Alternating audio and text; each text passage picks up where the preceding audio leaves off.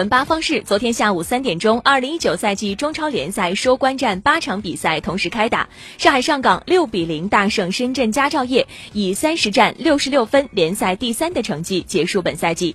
恒大三比零轻取上海绿地申花，以七十二分加冕本赛季中超联赛的冠军，也追平了大连实德保持的八冠王的成就。北京国安凭借王子铭最后时刻的绝杀，三比二逆转战胜鲁能，以七十分位居联赛次席。深圳佳兆业和北京人和双双降级。尽管上港未能实现卫冕的梦想，但是回顾一整个赛季，依旧有收获、有感动、有期待。而申花在完成保级任务之后，也将所有的目光集中到了十二月六号即将与鲁能的足协杯次回合决战上。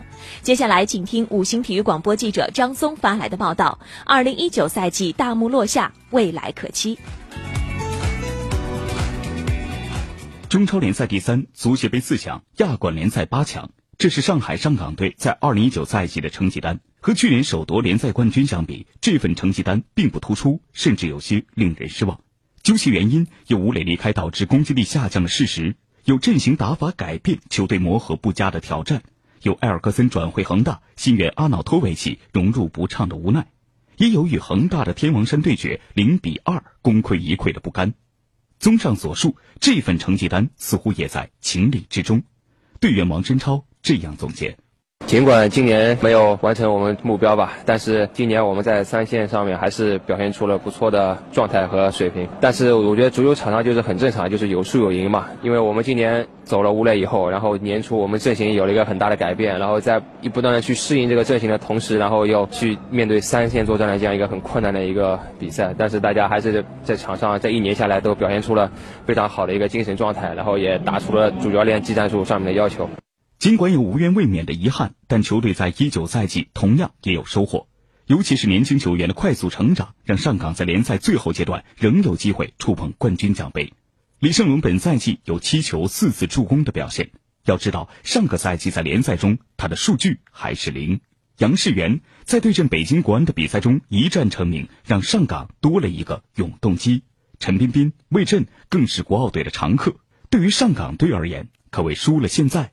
赢得未来，王申超。今年一年下来，给他们年轻球员上场的机会，然后他们也在场上也充分的展现出了自己的水平和状态。所以说，我相信他们只要保持这样的好的状态，因为球队很正常的会有一个循环的这样一个过程，也会有球员会下去，然后会有年轻球员会顶上来。我觉得是对一个球队成长来说是非常好的一件事情。所以我相信明年我们还是会就是靠着大家共同的努力吧，还是会去就是能够实现我们的梦想。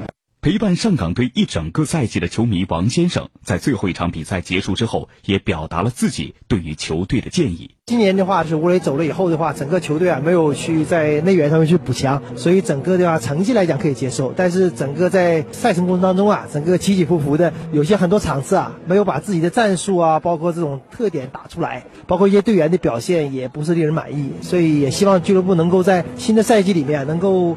做一些大的这个调整，或者有一些举措，尤其在内援引进的方面。和上港的遗憾相比，同城兄弟上海绿地申花还不能回头总结，而是要向前看。